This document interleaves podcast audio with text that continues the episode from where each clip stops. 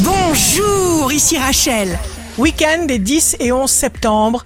Bonne santé pour les béliers et les cancers. Il y a un moyen pour faire sauter les barrières, c'est la joie. La joie explose toutes les barrières. Les signes amoureux du week-end seront les Gémeaux et le Scorpion.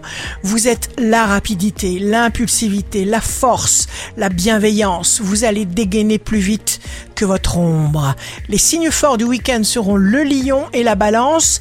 Personne ne vous doublera, ni ne vous empêchera de faire ce que vous avez en tête de faire aujourd'hui. C'est tout. Ici Rachel. Rendez-vous demain dès 6 heures dans Scoop Matin sur Radio Scoop pour notre horoscope.